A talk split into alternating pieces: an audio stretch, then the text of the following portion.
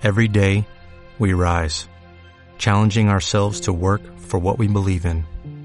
At U.S. Border Patrol, protecting our borders is more than a job, it's a calling. Agents answer the call, working together to keep our country and communities safe.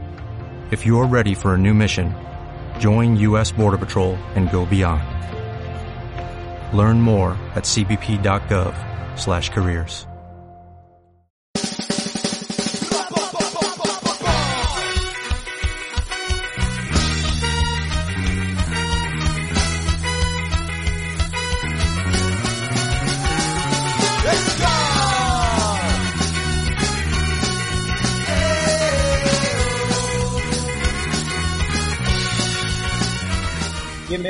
a Fútbol sin Cassette por DirecTV vía Zoom. Hoy con Marcelo Fleitas, un lujo que vamos a tener en este programa.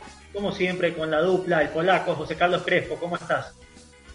Joaquín, señores, ¿cómo están? Buenas noches, un gusto como siempre compartir una edición más de Fútbol sin Cassette. Invitado especial, lo venimos buscando hace muchas semanas, un montón de historias por contar, así que no perdamos tiempo en los saludos. Y de entrada, profe, una pasada rápida, ¿cómo está en este momento el coronavirus en Argentina? ¿Cómo lo vive usted? Después nos metemos de lleno a revisar toda su historia en el fútbol ecuatoriano. ¿Qué tal? Muy buenas tardes, muchísimas gracias por la invitación. Eh, bueno, aquí últimamente, en estos últimos días, ha crecido los contagios y, bueno, la preocupación del caso, sobre todo acá en, en Buenos Aires, en una ciudad grande. Eh, con respecto a las provincias, está mucho mejor.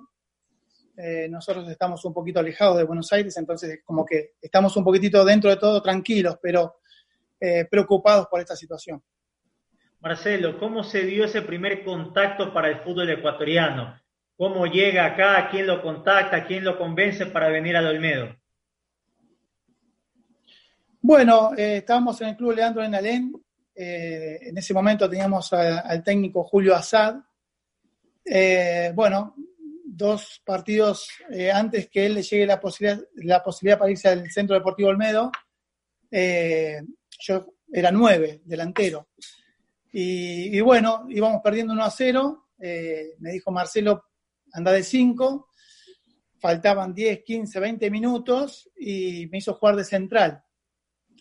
Eh, ese partido terminamos ganando 1 a 0. Yo en esos minutos anduve muy bien de central y le llega la posibilidad al profe para ir al Olmedo. Eh, y bueno, él me dijo que tenía esa posibilidad y que si no quería ir con él.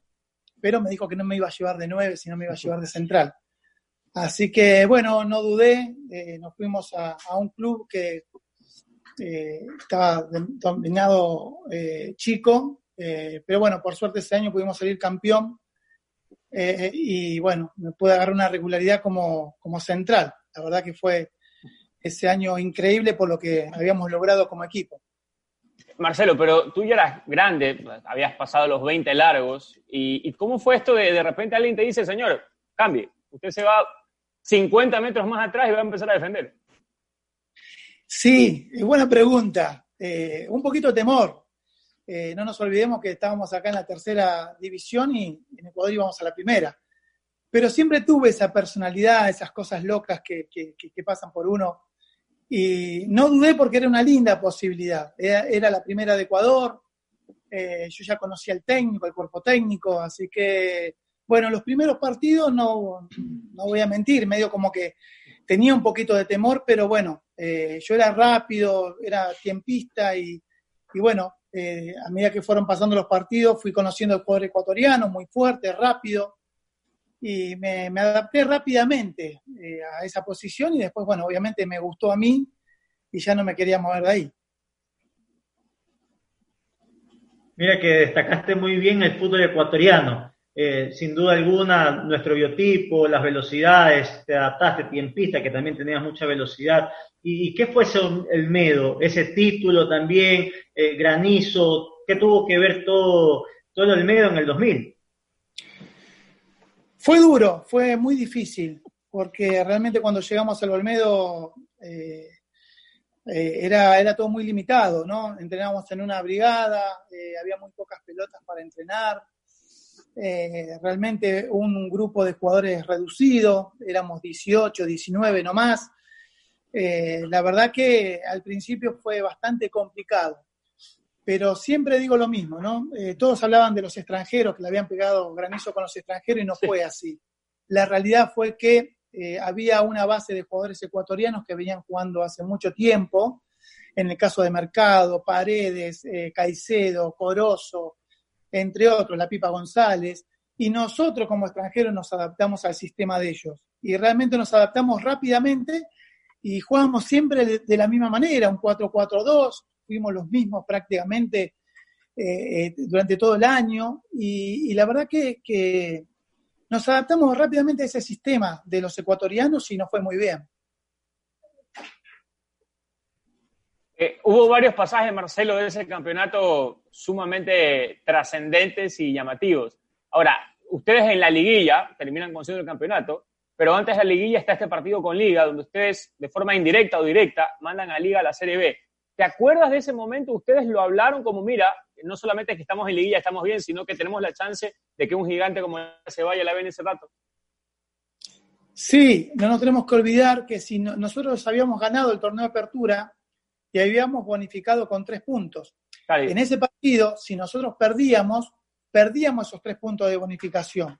O sea que éramos conscientes de que, bueno, Liga, ganando la Liga se iba al descenso, pero nosotros también perdiendo íbamos a, a, desafectar esos tres puntos. Entonces, realmente era un partido de muchísimo cuidado y que, creo que íbamos ganando 3 a 0, si no, nos empatan 3 a 3, a 3 ¿no? no recuerdo bien, pero fue un partido. sí, eh, nos empataron con dos penales, 3 a 3, y, no olvido nunca el silencio que hubo en Casablanca cuando eh, pitan al minuto 90, el silencio y bueno, sentí mucho ruido de, vidrio roto, fue eh, terrible eh, e-, ese partido porque bueno, tardamos mucho, mucho en salir, tres, cuatro horas porque bueno, era un incendio la Casa Blanca. Pero bueno, la verdad que pudimos mantener los tres puntos de bonificación que por ende después nos da la tranquilidad de, de entrar al hexagonal final con mucho más tranquilidad. mirándolo en retrospectiva, Marcelo, ¿Cómo, lo logran? Porque ustedes marcan el camino hacia el futuro. Y hablo del Cuenca, que es el único equipo no de Guayaquil o de Quito que ha finalmente sido campeón del, Ecuador. Ahora, el Cuenca, tú lo conociste, es una estructura distinta, ya con Copas Libertad, otra cosa. ¿Cómo hicieron que ese equipo así logre lo que, lo, que, lo que obtuvieron? Es increíble, la verdad que no hay mucho para... Eh, yo creo que como dije al principio, eh, había una base de chicos ecuatorianos que venían jugando hace 7, 8 años y, se conocían de memoria. Y bueno, nosotros como extranjeros, como dije, nos adaptamos rápidamente a ese sistema. Después no, no había una lógica. Eh, nosotros realmente tuvimos la suerte de tener un buen cuerpo técnico en la cual éramos como, como amigos, porque no, no, no olvido que concentrábamos en el mismo hotel, eh, éramos realmente una familia. No había 30 jugadores o 27 jugadores como normalmente hay en planteles. Teníamos 16, 17 y nos cuidábamos entre nosotros porque sabíamos que una lesión nos podía complicar.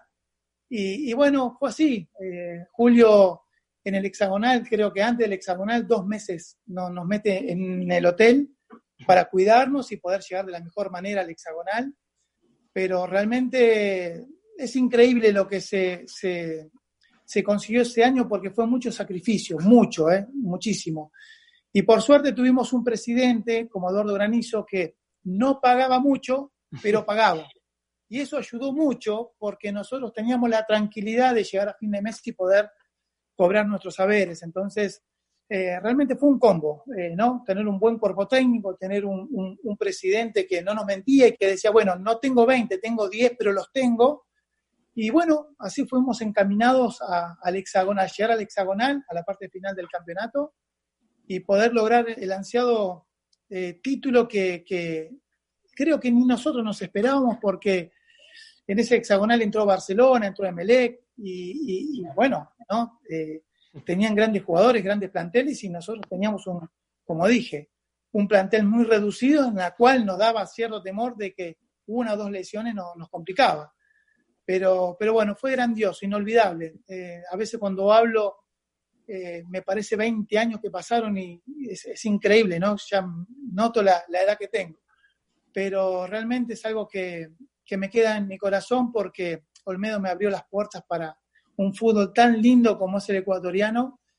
La verdad que siempre lo digo, cuando me dijeron de ir a Ecuador, me decía Ecuador, Bolivia, feo, fútbol, eh, no sé, un fútbol eh, bajo, no, todo lo contrario, realmente encontré un país muy lindo, una gente divina y un fútbol muy competitivo. Eh, y después también tuvimos la suerte de que vino el bolillo y nos cambió la mentalidad, pudimos ingresar a, los mundiales y bueno, fue todo un combo muy lindo que en lo personal lo viví y que, que lo llevo en mi corazón. ¿Cuándo fue esos primeros contactos con Barcelona? ¿Después de ese título hubo chances de salir a otro equipo grande o, ya se da lo del 2003, Marcelo? No, eh, en el Olmedo en el año 2000, cuando salimos campeones, tuve la posibilidad de ir a Barcelona y a Emelec. Estaba, que en paz descanse, Omar Quintana. Eh, y decidí, eh, porque era mi primera Copa Libertadores, de quedarme en el Olmedo. El turco Julio Azar se va a Liga y me llama. y yo le digo que no, que me voy a quedar en el Olmedo. a mí siempre me gustó, si ustedes se fijan, firmar contrato de dos o tres años y poder agarrar una regularidad en la ciudad y en el equipo y bueno, fue así que me quedé hasta el 2003 en Olmedo. Eh, tuvimos la posibilidad de irnos a Bolivia, pero tampoco deseché esa posibilidad porque realmente estaba cómodo en Ecuador, eh, no me quería ir. Y en el año 2003, cuando me vengo a Argentina a descansar esos 10 días, eh, me vuelve a, a, estaba Leonardo Borer, de presidente de Barcelona, me llama y me dice, Marcelo, ya año, te voy a buscar el 2001, 2002, no vienes, y bueno, hablé con Eduardo, que tenía una buena relación, y le dije que bueno, que ya habíamos, creo que ya habíamos cumplido en el, en el Olmedo y que esta linda posibilidad de ir a un club grande no la podía desechar. Y bueno, fue así que fui en el 2003 a Barcelona. ¿Y qué es Barcelona? Porque todo el mundo destaca el fenómeno, la popularidad. ¿Qué es Barcelona? ¿Qué significó Barcelona para ti? Un cambio brusco. Eh, yo en Olmedo eh, estaba cómodo, estaba tranquilo, cuando llegué ese año en, Barcelona se hablaba de que había grupos, había jugadores con mucha, mucha experiencia, eh, pero encontré un grupo sensacional. Eh, me dio temor de entrada porque, bueno, eh, se, hablaba de camarillas y, nada, la verdad que encontré un grupo humano espectacular. me adapté rápidamente a, a, los muchachos, a la gente grande, a los chicos jóvenes. Eh, bueno, fui ahí segundo, tercer capitán, estaba Iván Hurtado, estaba Pancho Ceballos, y realmente hicimos un, Julio estaba de técnico Jorge Solari, que había hecho un gran plantel también, y, la verdad que hicimos una muy buena campaña, pero bueno, fue un cambio brusco, en todo sentido, ¿no? Barcelona eh, mueve el país, como, como Emelec, donde va, llenan estadios y tenés otro tipo de presiones. Así que bueno, fue un cambio brusco, pero bueno, siempre tuve esa personalidad. Eh, yo me crié eh, así, eh, medio como en la calle, entonces fue como que no, no, no sufrí ese cambio.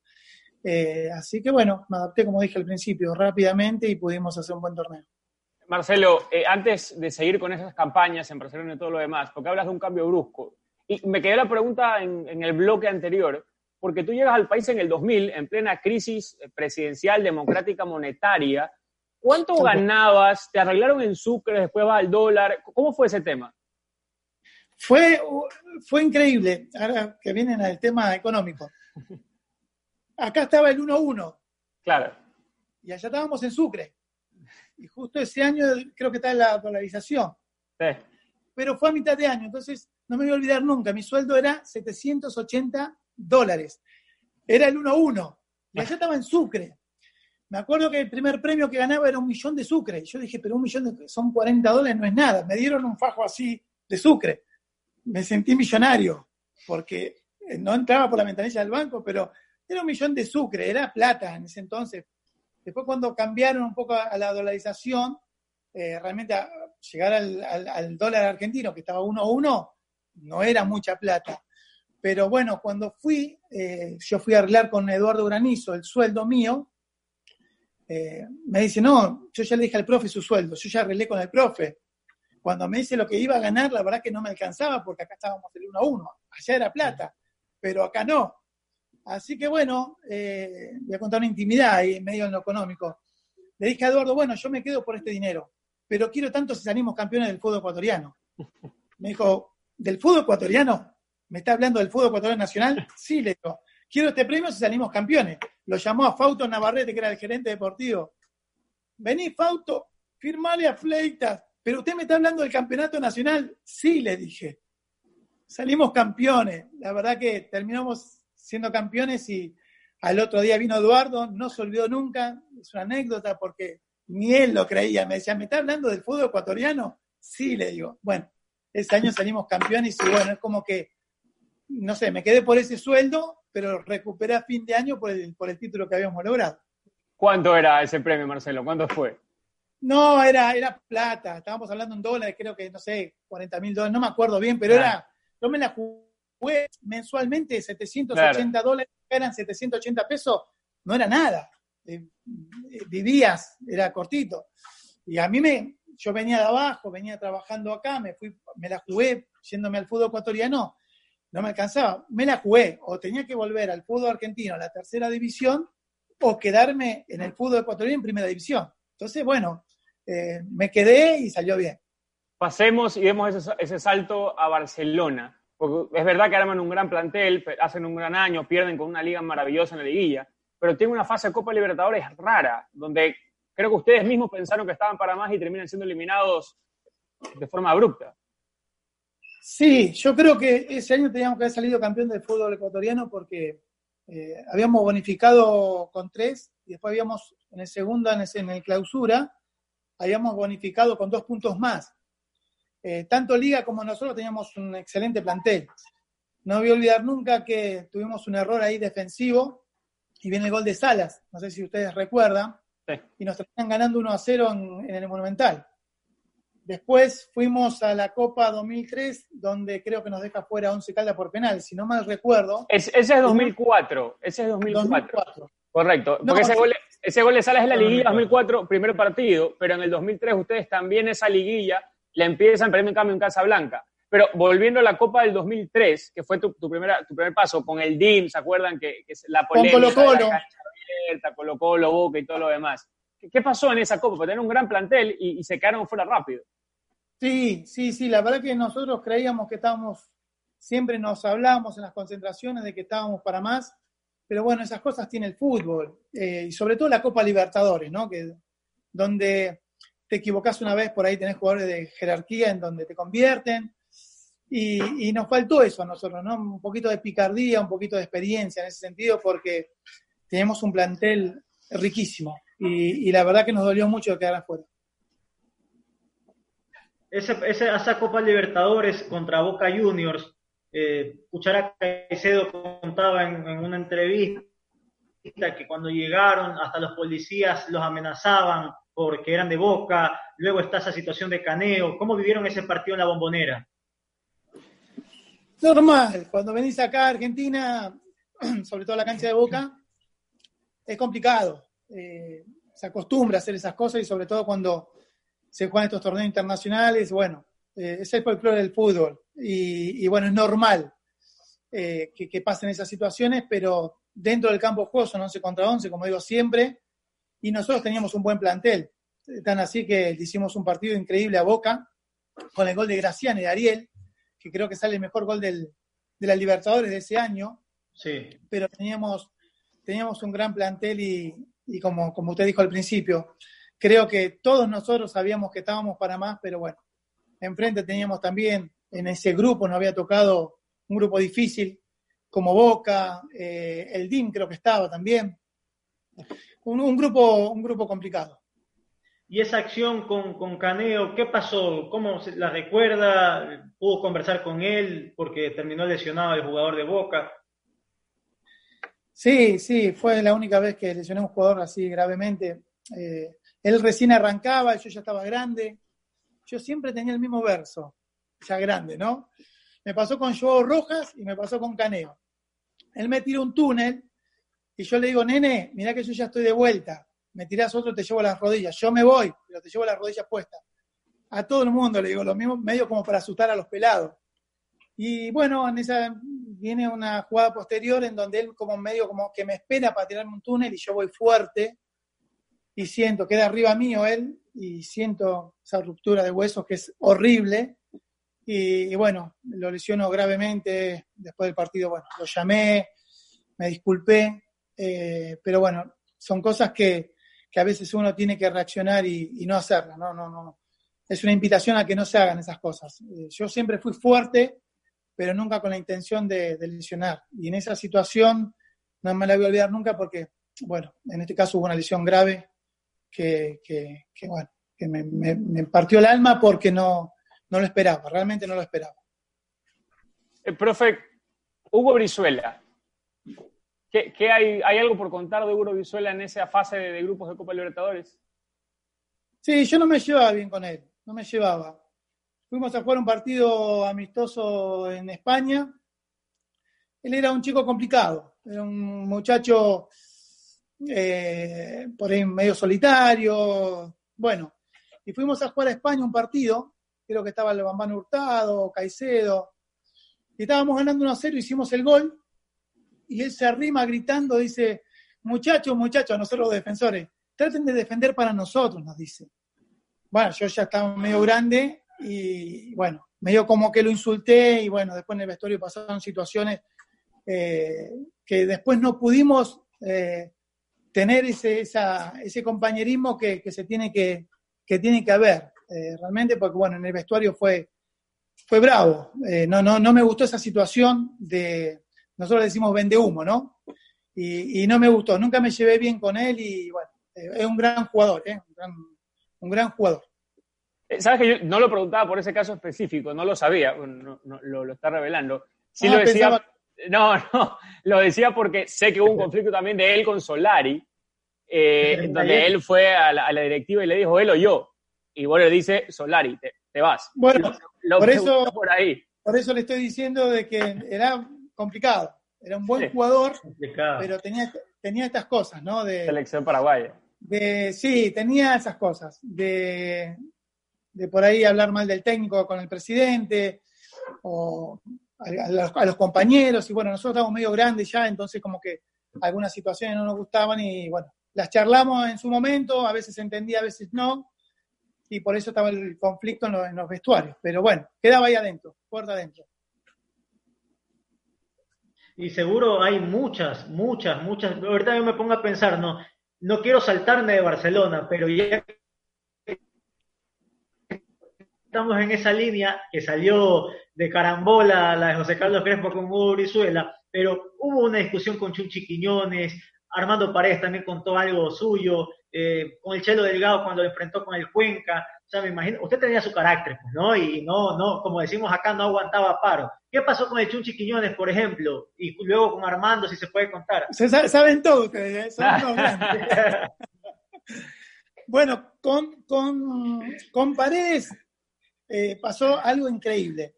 Él recién arrancaba, era un chico que usaba los pantalones, no sé si ustedes recuerdan, eh, caídos, se notaba el...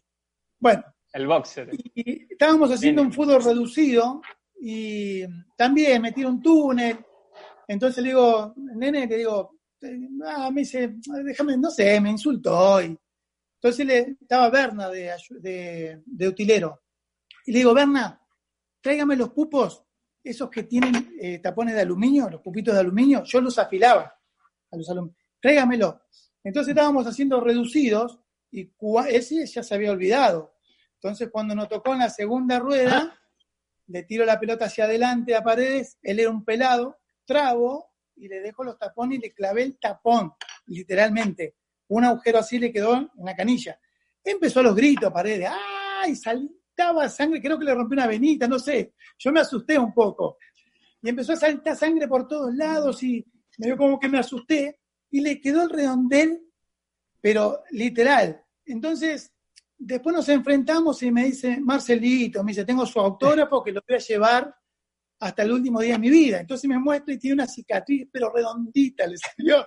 Y me, acuerdo y cada vez que me acuerdo me río. Pero era un chico que cada vez que ganábamos y él era figura, en la semana cobraba. Con, uno, con otro cobraba. Yo creo que ese año Paredes cobró con Cuchara Caicedo, con Ayoví, creo que Ayoví le había tirado un fierro en la espalda. Eh, no, con Edwin Tenorio. increíble. Yo tenía mi carácter, mi personalidad, pero nunca me había peleado con un compañero, nunca. En el caso de Chunchi Quiñones, que después nos hicimos re amigos, eh, estaba Jorge Bermúdez ese año. Y yo era el segundo capitán, bueno, yo era capitán, vino Jorge, le dimos la cinta, obviamente, y fuimos a arreglar los premios. Entonces, los que veníamos jugando el campeonato, los que venían jugando el campeonato nacional, que eran los chicos que por ahí no tenían cierta regularidad, eh, Borer dijo, bueno, les voy a pagar a los que vienen jugando la Copa Libertadores y a los chicos que están jugando el Campeonato Nacional les vamos a pagar solamente los premios. Entonces dijimos, no, para todos de la misma manera. Si vas a pagar premios, pagarnos a todos y si vas a pagar el sueldo, pagarnos a todos igual. Entonces, bueno, esta situación estaba, nos fuimos con Jorge, estábamos todos eh, reunidos, estábamos aclarando este tema y bueno, Chunchi le llegó otra versión y dijo, bueno, ustedes los más grandes siempre tiran para ustedes y nosotros, bueno, ahí nos trenzamos un poquitito, me acuerdo, y Chunchi Quiñón agarró en el corne esas puntas, el banderín tiene una punta filosa, y la fue a agarrar y me empezó a correr con el, con, el coso ese que tiene como un clavo. Sí, sí, sí, para, para, Claro, bueno, no, nos agarraron, se pararon, después, bueno, Chunchi Quiñón el otro día vino con armas, con, bueno, Chunchi andaba, pero divino el, muchacho. Y después, bueno, charlamos, aclaramos la situación y nos hicimos grandes amigos con Chunchi. Gran profesional y una gran persona. Pero fue la única vez que, que tuve, sacando esta de Brizuela, eh, un inconveniente con algún compañero. Discusiones y esas cosas sí, pero siempre respeté a los chicos jóvenes y obviamente a los grandes, ¿no? No, no, no tuve grandes problemas. ¿Qué le faltó para ser campeón, Marcelo, en Barcelona esos dos años? Porque arman un grandísimo plantel las dos temporadas. A mí me gustó más 2003. Usted dirá si, si usted más a eso o no. Pero, pero, pero, los dos llegan bien a, octubre y en la liguilla no, no les alcanzó, no pudieron. Sí, eh, en la liguilla, en la primera liguilla, eh, creo que se lesiona Pancho Ceballos. En esa semana, un día miércoles, eh, tuvimos el inconveniente que Ceballos se lesiona tuvo el inconveniente de Villafuerte que choca, ¿se acuerdan? A las 2 de la mañana choca. Eso fue 2004, sí, la segunda. Sí, sí, sí. Ah, la segunda, bueno, no recuerdo bien. Fuimos el inconveniente ese en el 2004 y en el campeonato 2003, no lo recuerdo bien. Eh, jugamos con Liga, si no me recuerdo, ¿no? Pierden el primer partido. un balón a Diego Garay, que él dice, Diego Garay dice, esa si entraba a lo mejor cambiaba la historia. No, no recuerdo bien el primer año, el 2003, sí el 2004 pero no, no lo recuerdo, realmente no lo recuerdo, a, la liguilla del 2000, han pasado tantos años ya, pero... Fue una liguilla, y aquí para conversarla, ustedes como con Liga bonifican cinco, pero pierden el primer partido con Liga, y ahí se les disparan, pierden otro, y después fueron muy parejos, porque si ustedes ven el puntaje, entre los dos le sacaron un techo enorme al resto. Pero bueno, Liga ese año fue, termina siendo mejor que ustedes. Pero el, ¿por qué el 2004, Marcelo, lo tienes más fresco? ¿Qué, qué hay en ese año que, que te lleva a, no sé, recordarlo más? No, no, soy, tuve tantos planteles que eh, fueron ricos los dos, tanto el 2003 a nivel plantel, ¿no? Como el 2004, Barcelona hizo un plantel extraordinario de grandes jugadores. Teníamos jugadores el 70-60% de, de selección, Edwin Tenorio. Lo que se me confunde son los años porque vendieron, compraron, trajeron, se fueron y se me hace una nube, no como otros planteles que por ahí nos mantenían un plantel dos o tres años, entonces como que lo recuerdo un poquito más. En el caso de Barcelona, eh, Jorge Solari hace ese, ese, ese equipo el 2003 y después creo que se va y viene en Suba, no lo recuerdo bien, por eso se me hace medio como una nube, pero fueron los dos grandes planteles. Ese fue el año del Mago Capri y Diego Garay, por ejemplo, que llegan a mitad de año y se suman. Claro, Mira, el Mago vino Grayev, también creo que en 2004. Eh, sí, teníamos un plantel. 2003 perdieron con el clásico también, pero un clásico del astillero y el Nacional les ganó el local y, eso influyó en ese 2003 como para perder eh, eh, el título, digamos. Hay que hacer una pequeña pausa, pero tenemos un montón para conversar, lo de Melec, lo del Deportivo Cuenca, esa anécdota con el Chelo Delgado que es fantástica, que la contó Polo Will haciendo pasabola, escuchó a, este gran referente del fútbol ecuatoriano selección ecuatoriana de fútbol sin duda alguna. Hacemos una pequeña pausa y ya volvemos con más de fútbol sin cassette con Marcelo Play.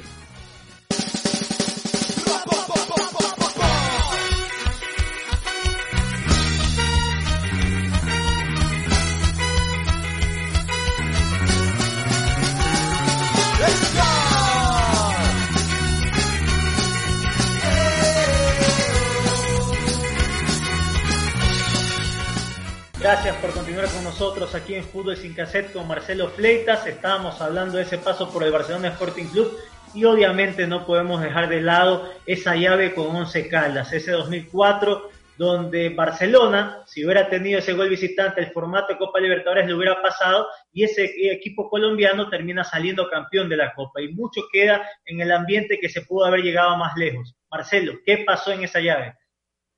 Sí, el primer partido recuerdo eh, que lo tuvimos para hacerle dos o tres goles. Tenían la suerte de campeón. Me acuerdo que Walter tiró un tiro, un zurdazo de 20 metros, pega en el palo eh, después, bueno, fuimos a, Colombia, eh, íbamos ganando 1 0 con gol de. Eh, de Pepín. Pepín Gavica. Pepín Gavica, 1 0 y nos termina empatando el minuto 42-43. El Bambán se va lesionado, entra Mariano Mina y vamos a penales ese partido. Y, recuerdo que José Chatruc me dice: Yo no voy a patear. Le digo, bueno, cuando te diga el profe, decirle que no. Eh, estaba Luna. José, ¿cómo estás? Y le dice, pateo. Tenía un miedo, José.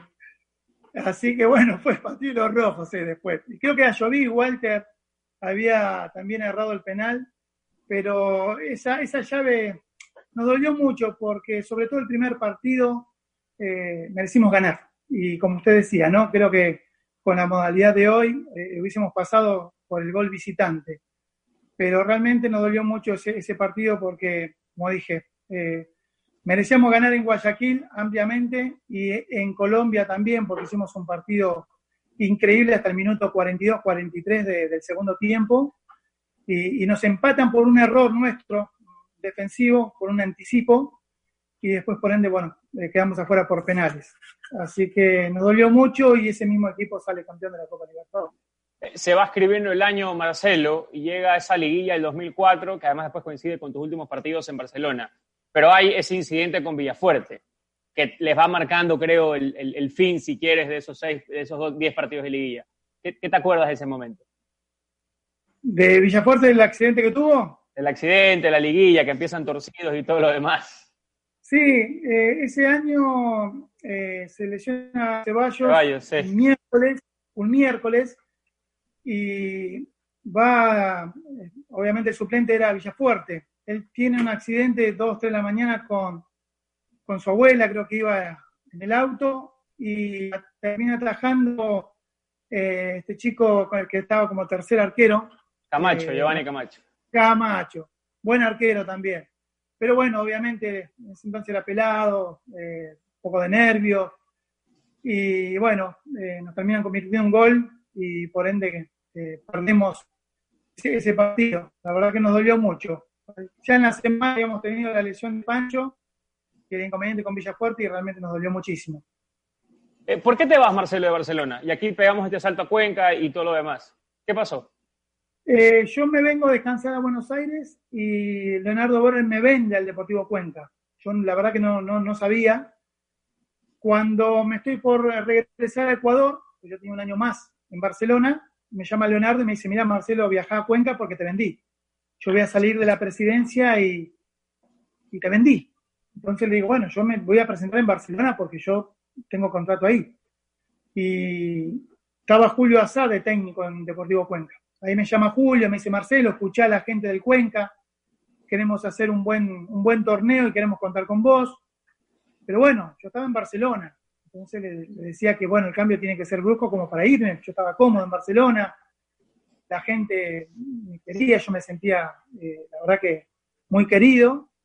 Y bueno, cuando llego a Ecuador me fui a hablar con la gente del Cuenca y bueno, fue así, que Leonardo Borges me vende. Eh, así que llego a un arreglo medio rápido ahí con la gente del Deportivo Cuenca y me voy. Eh, después, bueno, creo que estuvo un nuevo presidente que me llama, pero yo ya había firmado en Deportivo Cuenca que no, no podíamos ya regresar. De ese Deportivo Cuenca no quiero dejar pasar una gran anécdota en Copa Libertadores, porque definitivamente pelearon muchas cosas, fueron protagonistas, llegaron a competencias internacionales seguidas, y ahí esa Copa Libertadores contra Boca Juniors. Y Polo Huila contaba que él siendo pasabola vio un cruce tuyo con el Chelo Delgado en una disputa fuiste con los tapones para arriba, los pupos, y le dijiste te voy a matar. ¿Qué pasó? ¿Cómo se dio esto de aquí? Sí, eh, la discusión arranca con Palacios. Era un chico joven, eh, bueno, era rapidísimo, nosotros ya estábamos grandecitos.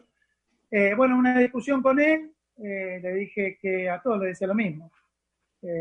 andate para el otro lado porque yo ya estoy grande, voy a ir fuerte, me voy a llevar las dos rodillas puestas, a mí me van a expulsar, pero vos ya no vas a jugar más al fútbol. Para eso me escucha Marcelo y me dice, eh, ¿qué te la agarras con el pelado? Bueno, para vos también hay, le digo. Y viene esa jugada que le tiran un pelotazo al chelo, yo sacado con él, me le tiré como acá cinco metros con los pies hacia adelante y lo agarré en el aire. Y bueno, se levantó y me dijo, vos estás loco. Pero fue una, situación que después lo, hablé con el chelo, le pedí disculpas.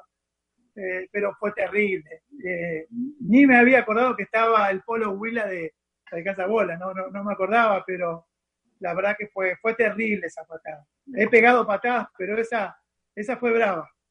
Sí, y esa, y esa hay miles de testimonios. No quiero dejar pasar tampoco porque me puedo olvidar y esta tiene que entrar antes de hablar de Melec y la selección. La que contó el Cookie Juárez, ese cruce que hubo, ese diálogo, que, que hueles bien, no que mi esposa, ni sé qué cosa. A ver, ¿cómo fue Marcelo esa ahí? Está escuchando mi señora, así que. No, yo tenía esas cosas. Eh, yo estudiaba el rival, estudiaba el delantero que yo iba a enfrentar. Si era grande, bueno, cómo me lo iba a llevar al lado que me, convenía. En el caso del Cookie, que era bravo, que tenía un brazo de él, eran mis dos piernas. Entonces era como que, bueno, él se perfumaba mucho. Eh, tenía perfume de la bahía y a veces se compraba perfumes buenos. Eh, pero siempre me lo llevaba y bueno, eh, cuando veníamos a descansar a Buenos Aires nos encontrábamos en el vuelo y siempre hablábamos lo mismo y él me gastaba, me decía de que si realmente me gustaba a mí el perfume, le gustaba a mi señora, entonces yo le decía, no, le gusta a mi, a mi señora. Pero todas situaciones eh, extrafutbolísticas, ¿no? Que, la verdad que uno, son anécdotas, pero siempre el cookie me lo llevaba para el lado que, porque imagínate que el cookie enojado, yo a veces saltaba y le metía un codo en la cabeza y si se me enojaba esa bestia, ¿cómo la paraba? Entonces hablaba del perfumito, de qué buen perfume usaba, mentira. Usaba todo de la bahía, perfumes que a los 10 minutos se va el, aroma. Bueno, el cookie usaba eso. Les mentía a ustedes, pero realmente usaba eso. Marcelo, eh, ¿no tuviste sensación encontrada para ir de Melec? No porque no valga la pena, todo lo contrario, sino por tu pasado en Barcelona, nunca pasó por tu cabeza decir, a lo mejor no me reciben tan bien como, como quisiera, como me merezco. Con Emelec me pasó algo eh, yo estoy agradecido a todas las instituciones que me han dado trabajo, realmente.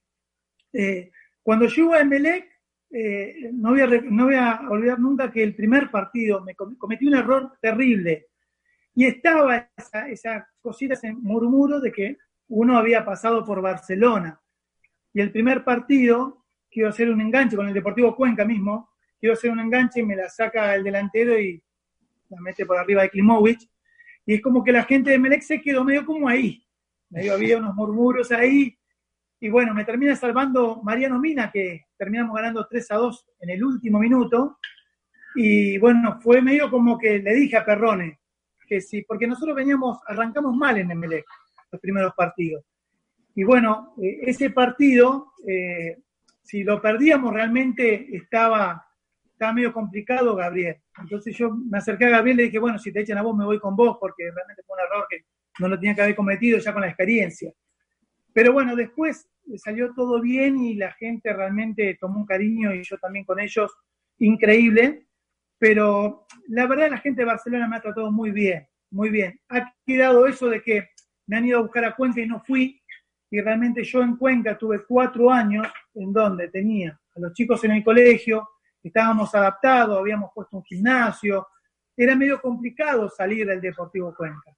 Después salí por otras situaciones económicas, que después si quieren les cuento, si hay tiempo, pero eh, realmente el paso por Emelec eh, fue una de las cosas eh, más lindas que me ha pasado, porque amo esa ciudad, la gente fue mi despedida como, como jugador de fútbol, me dio la posibilidad de ser entrenador, entonces como que ese amor, ese cariño. Eh, eh, no voy a olvidar nunca cuando fui con Fuerza Amarilla al Capoel, ese estadio se paró a aplaudirme y para mí fue algo terrible. Que no sé si, eh, seguramente hay jugadores que los reciban así, ¿no? Pero eh, yo sentí algo, algo de, muchísimo cariño y son cosas que uno no puede olvidar. ¿Cómo se da el contacto? ¿Es a través de Perrone que te trae o Neme te llamó? ¿Cómo se dio la llegada a MLE? No, ese año tuvimos muchos problemas económicos con el Deportivo Cuenca. Estoy enojado con la gente del Deportivo Cuenca. No sé si hay tiempo para contar, pero. Por favor. Yo, tenía cuatro años y había firmado, me vino a buscar Barcelona. Por esto que yo les conté, no me fui. Entonces me viene Gabriel y viene el presidente Marcelo Herrera, que estaba, y me firmamos un contrato de cuatro años más. Ya prácticamente yo me, ya me quería retirar. Firmo cuatro años más de contrato, no voy a Barcelona, me quedo en el Deportivo Cuenca y ese año eh, me debían seis, siete meses y yo había firmado cuatro años más. Como había muchos problemas económicos por septiembre, octubre, me senté con toda la directiva del Deportivo Cuenca, les rompí el contrato, le dije, señores, hasta acá llegué, me voy a mi casa, yo era capitán, ese año fue de mucho estrés, les rompí el contrato, un contrato fuertísimo en la parte económica, y, me fui. Eh, realmente esperé que algún directivo cuando la prensa de, Cuenca me criticó, eh, haya salido en defensa de uno, ¿no? Porque no lo hace cualquier jugador. Yo le rompí un contrato de cuatro años prácticamente, eh, le dejé todo el contrato, eh, me quería ir a mi casa. Y cuando llegué acá a Buenos Aires, me meto en la prensa y la prensa de Cuenca me, dio duro, porque me había ido, habían dicho que yo había arreglado con, con Emelec, y no fue así, realmente no fue así. Yo me fui porque ya no, era muy estresante, yo era capitán, habíamos pasado unas situaciones muy complicadas internamente a nivel dirigencial y con los jugadores. Y, bueno, después que llegué al finiquito con el Deportivo Cuenca, eh, cuando llego a Buenos Aires me llama Perrone. Gabriel me dice, ya arreglé con Nassim Neme, te va a llamar. Y bueno, ahí fue que nos pusimos en comunicación con el presidente y llegamos a un acuerdo. Eh, ese, 2009, ese 2009 muchos habló de Perrone, de su estilo de juego, pero llegan a pelear la liguilla final en la tabla acumulada, quedaron primeros, y muchos habló de ese de los horarios que eligieron para disputar los partidos locales, que terminaban ustedes también cansados, deshidratados por el solazo que, que pegaba en esas últimas fechas, Marcelo. Sí, le voy a contar una anécdota. Eh, cuando estábamos en Barcelona, me acuerdo que Jorge Solari nos agarró, nos dijo, muchachos, a los 11 que veníamos jugando, vamos a ir a Machala. Nos miramos y dijimos, está loco. Nos llevó a Machala, al hotel gran conocido ahí del hotel de Machala, nos hizo tomar sola a las 12 de mediodía. A los, a los 11 jugadores, muchachos, han un partido de fútbol. Dice, nos sentó, rayo el sol deshidratado. Acostúmbrense, dice, porque vamos a jugar ese horario. Bueno, hubo unos par de partidos, empezamos a perder con Jorge ahí en Barcelona y volvimos al, al horario habitual. Eh, qué sé yo, pasamos momentos buenos y momentos malos en lo futbolístico.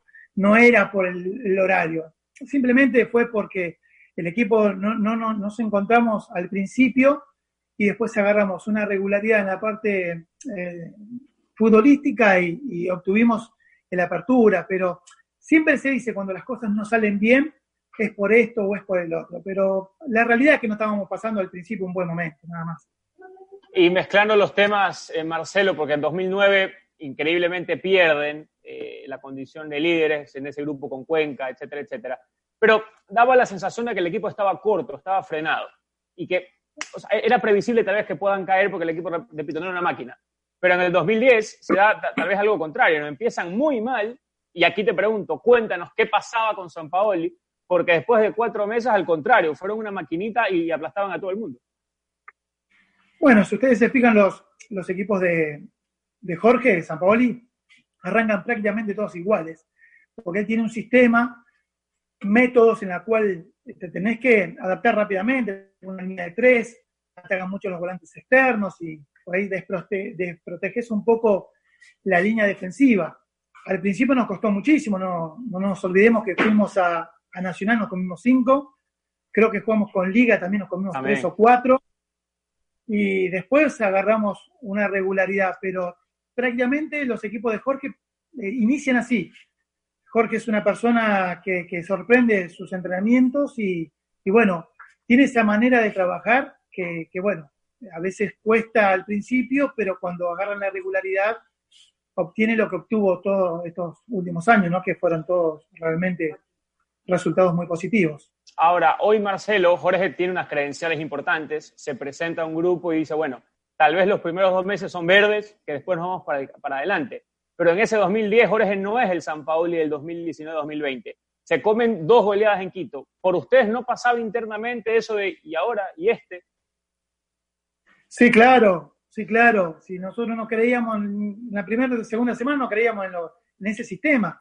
Nos parecía un poco loco. Eh, él era todo táctica y poco físico. Y bueno, nosotros nos preguntábamos, mira que tenemos que ir a la altura.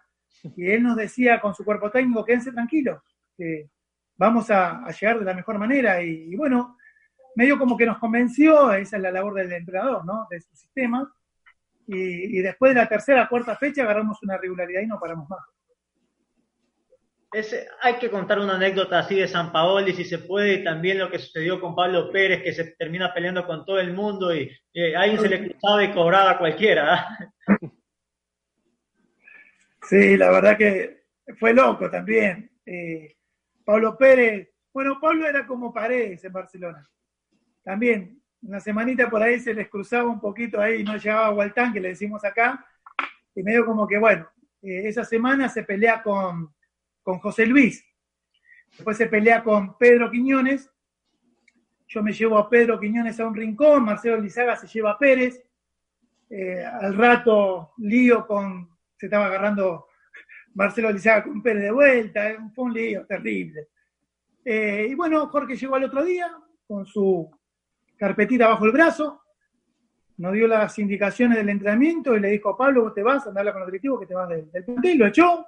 Jorge era así, era medio frío, pero fue terrible. Eh, ese, día había trompadas y piñas por todos lados, fue, fue, fue bravo. Había un plantel ¿no? De, gente grande. Y bueno, eh, entre esos grandes estaba Marcelo también, Elizaga, que no se callaba nada y que bueno. Eh, así que bueno, se termina agarrando uno de los que estaba separando, que era Marcelo, se termina peleando con Pérez. Eh, recuerdo que se quedó el profe, Decio, a hablarnos un poquito, porque era, una, una, guerra eso.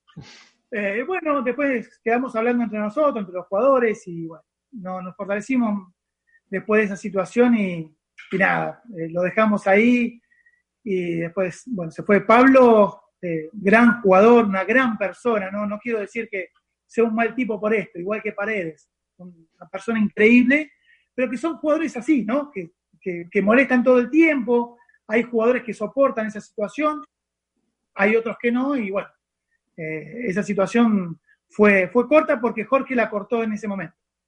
Final 2010, Marcelo. Eh, yo creo que es uno de los títulos que a la gente de Melec más le dolió perder, esa final con Liga. Y hablabas de la gente grande, Marcelo, pasó lo de Javier. ¿Cómo afectó al plantel si es que afectó? ¿Cómo vieron ustedes ese cambio y esa final en sí que pierden? Sí, no, no la esperábamos realmente. Eh, bueno, como decía al principio, Jorge tenía esas cosas, ¿no? Eh, en la semana hace el equipo, manda a Climo a Climo para el lado titular y a Marcelo al lado suplente y medio como que nos quedamos ahí medio fríos porque no, lo esperábamos, aparte Marcelo vino atajando durante todo el año, eh, era figura, venía ya varios años en el club, eh, pero bueno, Jorge tenía esas situaciones, la, la verdad que nos, nos, sorprendió un poquito, y bueno, creo que ese partido ligas la diferencia en Casablanca, ¿no? Ganando no 2 a 0, yo ese partido no lo juego por una lesión, por una pubalgia, y juego el segundo partido, que me como un gol increíble en el último minuto, me hice el, nuevo, el 9. Recordaba cuando jugaba delantero, pero. ¿La volviste a ver? ¿La volviste a ver esa jugada, Marcelo? Sí, no, no me la hagan recordar que me muero. Y la verdad que, que, nos dolió muchísimo. Saben que, que, he perdido finales así, son muy dolorosas. Son, son complicadas de digerir esas situaciones porque también, eh, no hablemos de merecimiento, pero en Barcelona nos merecíamos un poco más y no fue así. Y ese año, sobre todo ese 2010, merecíamos un poco más y también nos quedamos con, las manos vacías y bueno, eh, quedan las anécdotas más. Y el 2011 pasa algo increíble, un entrenador que no llegó, Silvano Estacio, eh, Silvano Estacio dijo que fue el peor entrenador que tuvo, eh, pasa todo, Turco Asad primero, después Carrasco, y, vas tú definitivamente como entrenador interino. Y muchos se preguntan, ¿qué pasaba si estaba de central Marcelo Fleitas? Hago un 3 por 1 por tema tiempo, pero ¿cómo viviste todo ese año, Marcelo? Y te interrumpo, Marcelo, un segundo y complemento lo de Joaquín. ¿Cuál es la verdad de Juan Ramón Carrasco? ¿Qué era Carrasco para ustedes? Y después era bravo, era bravo, era bravo. Era bravo. Eh, Juan, también yo fui a hablar con él, el vestuario a sola, porque el grupo estaba separado, había apartado a, Méndez, al Cholo, a, Pedro. Eh, era complicado. Eh, no sé si el tiempo alcanza, pero tengo una anécdota echa al ayudante de campo 20 días sin venir al entrenamiento. Tenía esas cosas, Juan. Eh, pero bueno, ese año la pasamos bastante complicado internamente con él. Cuando Nací decide que, que uno sea el entrenador, sabía dónde atacar yo, porque sabíamos dónde estaba la dificultad. El grupo era bárbaro, pero estaba desunido por las situaciones de que, bueno, el técnico es la cabeza y la cabeza estaba desorientada, en este caso era Juan. Eh, había sacado a todos los chicos que, eran figuras, que, tenían una regularidad y, la verdad que nos costó muchísimo. Cuando me toca a mí como entrenador, apunté eh, al grupo, ¿no? A, unirlos y, bueno, la verdad que salió, salió bien. Me parece que perdemos una final que, también no la merecíamos perder, pero la perdimos. Tuvimos un error ahí en el primer partido, en el primer gol. Pero son situaciones que, bueno, que duelen muchísimo. ¿Qué, te dijo Nasib cuando te convoca audiencia y te dice, Marcelo? No lo esperaba, no lo esperaba. Para los que estaban en duda, no perdemos un partido con, con Manta, 2 a, dos o 3 a 0. Y me llama Juan, como yo era el capitán, y me dice, Marcelo me echó. Eh, me echa el presidente si pueden ni hablar ustedes, lo más grande. Entonces llamé a Chilier, llamé a Pedro Quiñones, llego al complejo de los Amanes y nos vamos a hablar a la casa de, de Cuando llegamos le decimos, Presi, mire que no, no, no, no, está decidido, no me hable más porque está decidido, Juan se va. Bueno, yo estaba cansado, pantalones cortos, cansado porque habíamos venido en micro cuatro horas, y cuando nos levantamos los tres me dice, Marcelo, ¿usted qué desea? Yo digo, se arrepintió porque habíamos firmado hasta diciembre, a mí también me raja, dije, ¿qué decir? Saluda a Chilier, saluda a Pedro, viene Nasib, se sentó, me miró y me dijo, es la oportunidad de su vida. Yo sentado así no me esperaba. No, no lo entiendo. Es la oportunidad de su vida, me dijo. Quiero que sea el entrenador. Me quedé unos segundos. Rápido pensé, digo, si le digo sí, me retiro ahora mismo del fútbol. Y si le digo sí, yo mañana tengo que hablarle a gente que yo era uno de los más jodones en el plantel. Hacía cosas que, que no, situaciones, igual digo, ¿cómo? Bueno, le digo sí, me termina abrazando, salimos y estaba la mujer de Nasib con mi esposa, y la esposa de, de Nasib le dice, ¿ya es el profe? Sí. Mi señora me mira y no entendía nada. Bueno, así que bueno, fuimos a la, mañana siguiente, hablé con los chicos, tuvimos dos horitas más o menos ahí hablando, sobre todo del respeto y de que, bueno, íbamos a cambiar un poquitito la forma de, los entrenamientos, pero no así fuera de ellos. Y la verdad que eh, me respetaron muchísimo, yo a ellos, y hicimos un gran, un gran torneo. No ganamos la final, después vino la, Copa Libertadores, que la verdad que fue inolvidable por lo que habíamos pasado y el grupo que nos tocó.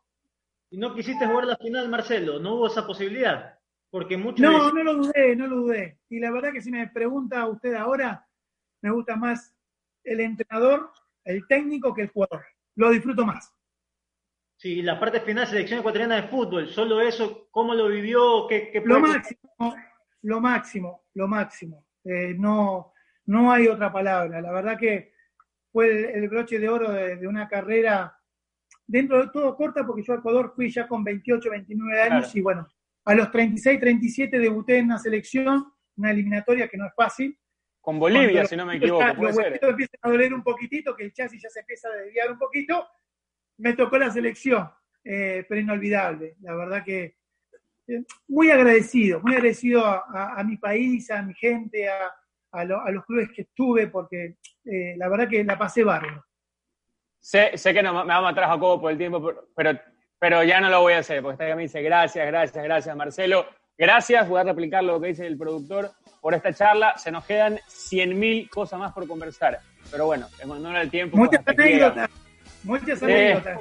Vamos a hacer una segunda parte. O DirecTV, hacemos un en vivo después de que salga esto. A Belinda, Jacoba, todos hacemos un en vivo con Marcelo Flectas y completamos todo. Perfecto. Ya nos dicen que ok, y también lo comprometo a usted, Marcelo, con sus hijos que nos ayuden. Completamos esas anécdotas porque ahí me quedó en la cabeza. Era el más jodón. Bueno, de esas jodas hay más que jodón, sí, más jodón y mi niñez, mi niñez que muchos no la saben.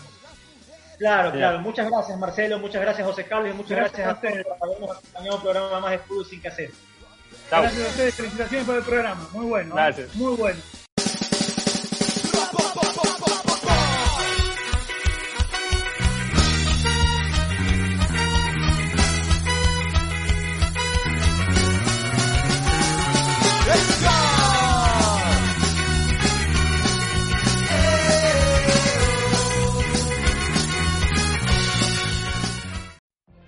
What if you could have a career where the opportunities are as vast as our nation, where it's not about mission statements, but a shared mission? At U.S. Customs and Border Protection, we go beyond to protect more than borders, from ship to shore, air to ground, cities to local communities. CBP agents and officers are keeping people safe. Join U.S. Customs and Border Protection and go beyond for something far greater than yourself. Learn more at cbp.gov/careers.